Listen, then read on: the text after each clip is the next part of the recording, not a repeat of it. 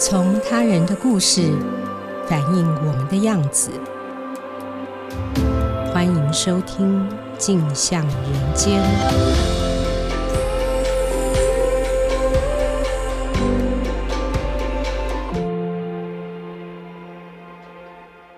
嗨，各位听众，大家好，欢迎收听由静好听与静周刊共同制作播出的节目《镜像人间》。我是节目主持人景华。呃，今天节目开始前呢，先提醒大家，因为未来我们将做订阅频道的调整，麻烦大家务必透过静好听沉浸周刊的频道订阅，新节目上线你才不会遗漏哦。今天在节目上来和我们分享的是镜周刊人物组的记者尹余欢。余欢，请先和我们听众朋友打声招呼吧。主持人好，各位听众大家好。嗯，余欢这几天好冷哦。连阳明山都下雪了，对，真的，嗯，北部其实下了好几天的雨，雨加上寒流，所以感觉就更冷了。虽然这阵子一直下雨，但其实大家如果认真回想刚刚过去的一年，二零二零年很特别哦，居然是台湾五十年来第一次没有任何台风的一年。没有台风对我们来说，也许是一件好事。但没有台风，造成台湾各大水库蓄水量陆续探底。为了确保每一户、每一家的民生用水跟工厂用水可以正常供应，去年十月中呢，农委会罕见的在二期稻作的抽穗期宣布桃竹苗农田停灌。后来呢，范围甚至陆续扩大到台南、嘉义、台中、苗栗、新竹，还有桃园的一期稻作。停灌的面积是二十年来最大的，影响超过六万名农民的生计。这件事表面上看起来好像是农民的事，但其实余欢的报道告诉你，最后可能会影响到台湾的粮食自主。这其实是关于我们每一个人生存危机的事情哦。余欢，你是什么时候开始关注到这个议题的？呃，我们很多读者不见得是农民，那你要怎么说服大家去关心这个议题呢？是，其实去年开始，我们很常会听到缺水的消息，可是其实。一般生活在都市里的人是没有什么感觉的，嗯、就是大家水龙头还是照开啊，还是照样洗碗、洗衣服。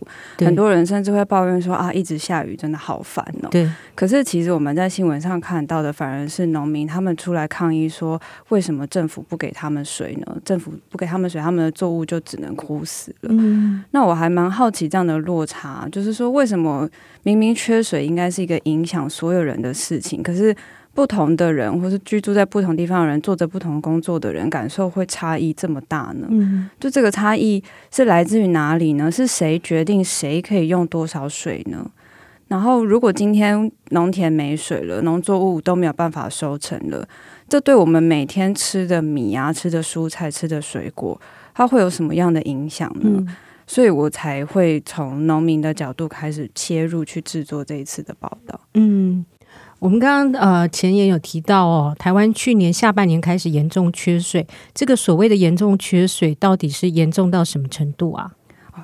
它其实台风没有来哈，它主要的影响就是说，因为其实台风主要是供应台湾夏天跟秋天两个季节的用水，嗯，然后结果去年这一块完全不见了。那我们去年的降雨量是过去三十年来最少的一次，嗯，然后另外一个影响的因素就是二零二一年是反圣阴年，嗯，那反圣阴年的话，它从前一年的下半年开始，它的降雨量就会越来越少。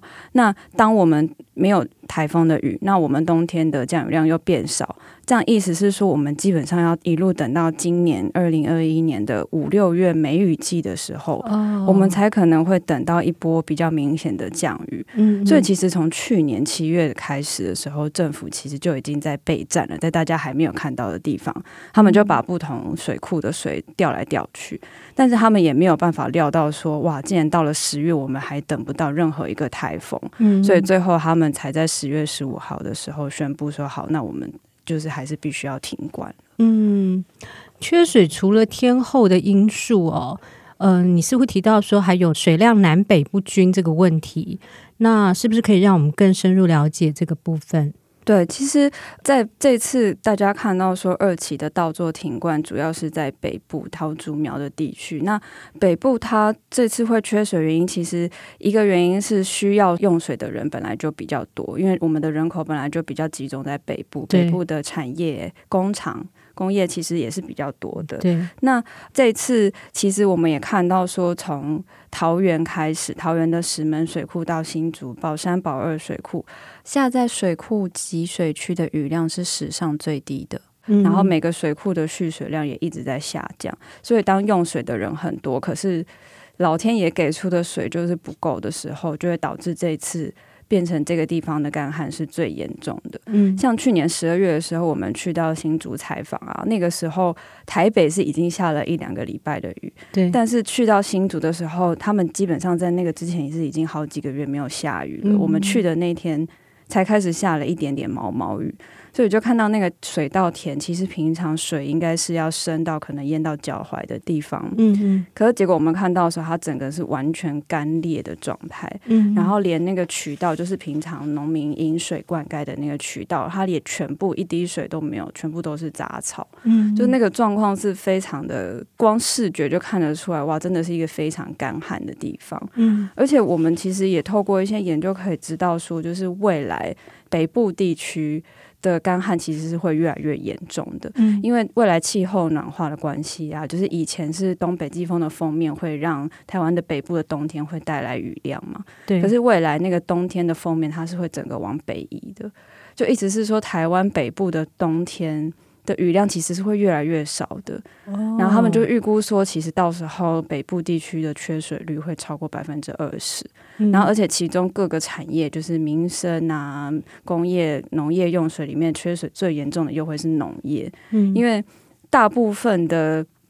农业饮水的来源其实不是来自水库，它是从直接河川啊、溪流直接饮水。那其实那些水流掉就是流掉了，它不像水库是有一个地方还可以帮你储存这些水源的。然后加上说，虽然政府现在有做一些因应的机制，就是要想办法来筹措更多的水源，可是其实那些多出来的水，大部分都是给还是留给工业跟民生用的。嗯，所以其实农业它长期下来，它就是会面对一个比较缺水的状况。嗯。为什么都是以工业和民生为主？农业是最先被牺牲的。就是其实这也是一个我觉得长期下来我们的价值的取舍，因为很多人会觉得说啊，农业跟工业平平都要用水，可是比如说每用一度水或者是用一公吨的水，工业可以生产出来卖出来的产品的价值就是会比农业还要多。嗯嗯嗯嗯。那在这样子的价值取舍之下，农业常常就会变成。被牺牲的那个，就是当我们完全只用它的产值来衡量谁的生产过程是比较有价值的时候。嗯，缺水这件事情啊，嗯，报道中你采访了一位农民，叫做田守喜，他是谁呀？为什么要用他做例子？那可以跟我们分享一下他的故事吗？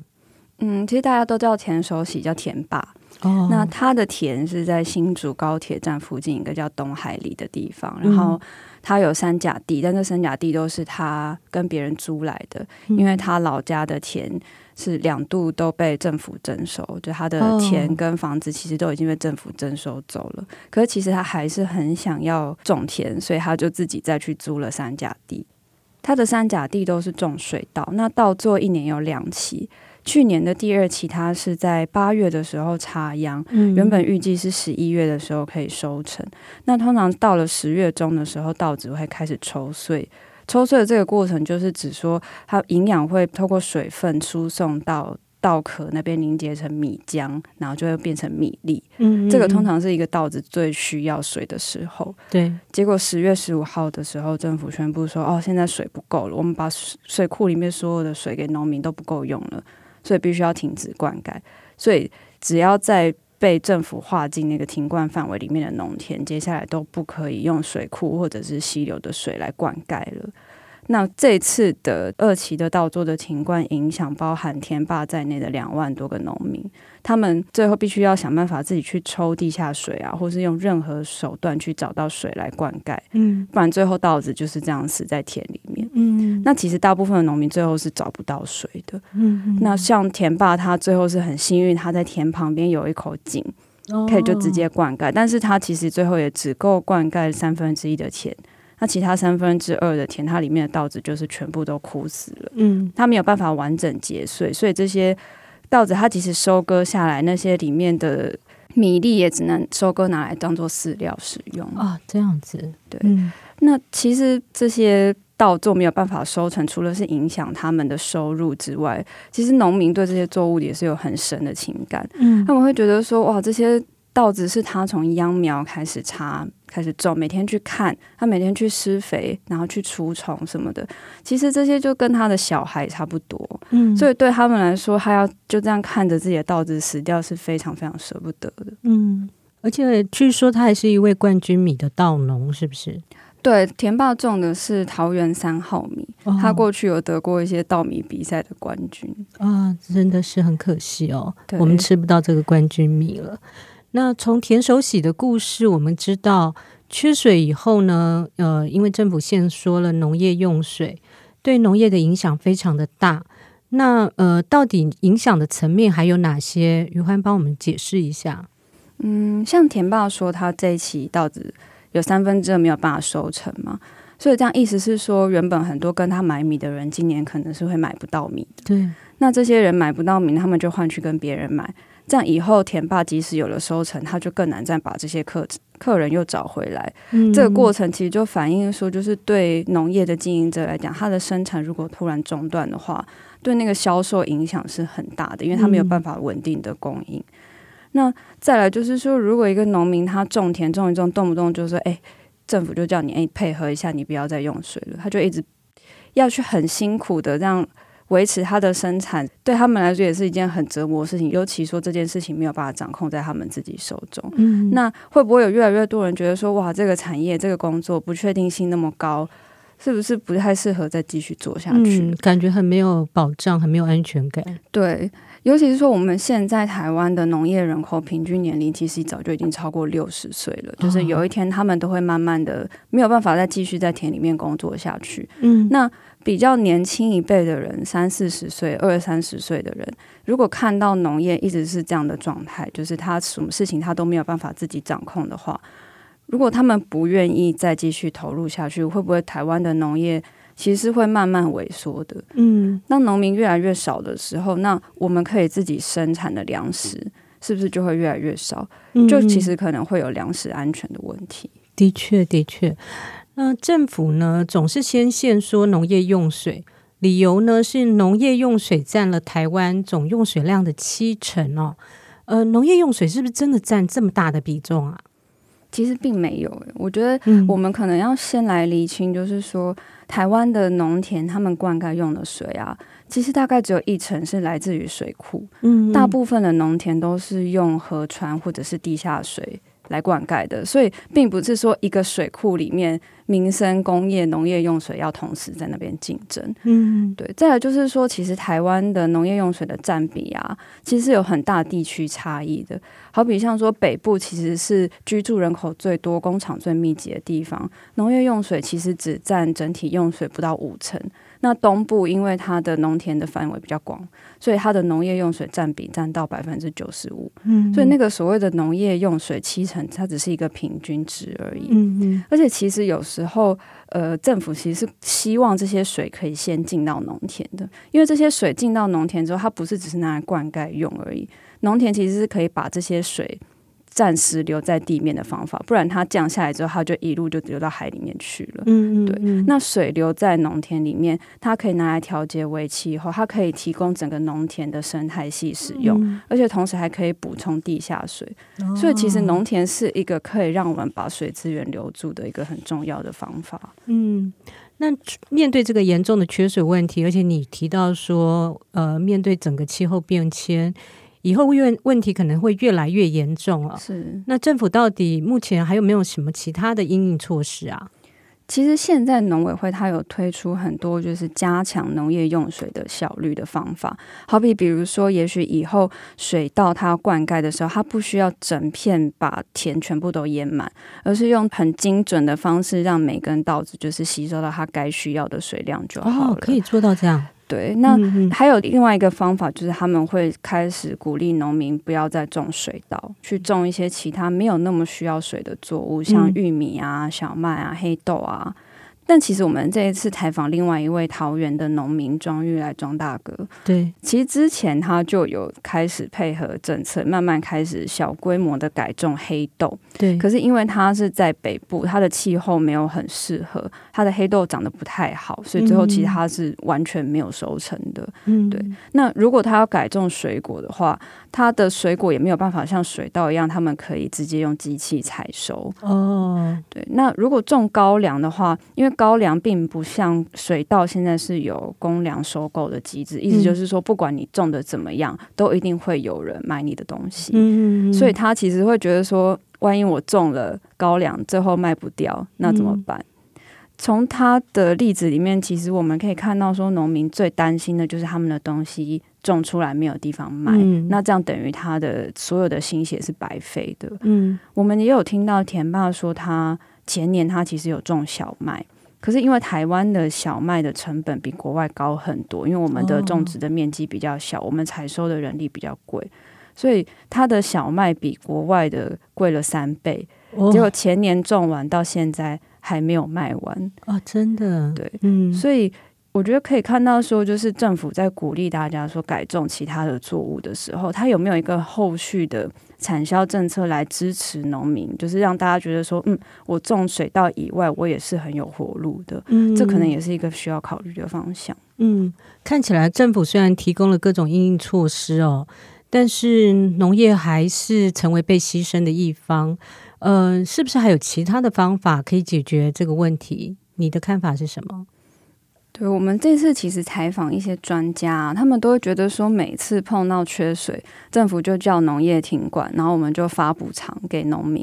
虽然看起来好像说，哦，那我们这样又度过了一次危机，嗯，可是其实这是一个治标不治本的方法，因为这些补偿就是发完一次之后就没有了。嗯，所以其实长期看来，应该要把这些钱拿来改善自来水的漏水率。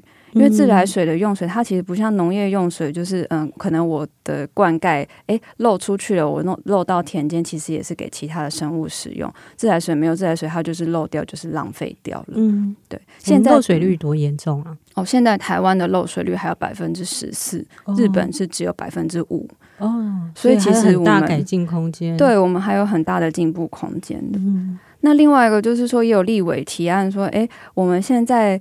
呃，我们那种每个月用水度数超过一千度的那种工厂啊，嗯、或是商业用户啊，他们只占所有用户数的不到百分之一，可是结果他们用了全台湾三成的自来水。哦，所以其实应该要对这些用户开征耗水费，或者是差别水价，让他们更有诱因可以去节水，不要再用这么多水了。嗯，那还有就是说，其实北台湾未来这几年还会有其他的开发案跟工厂要陆续的。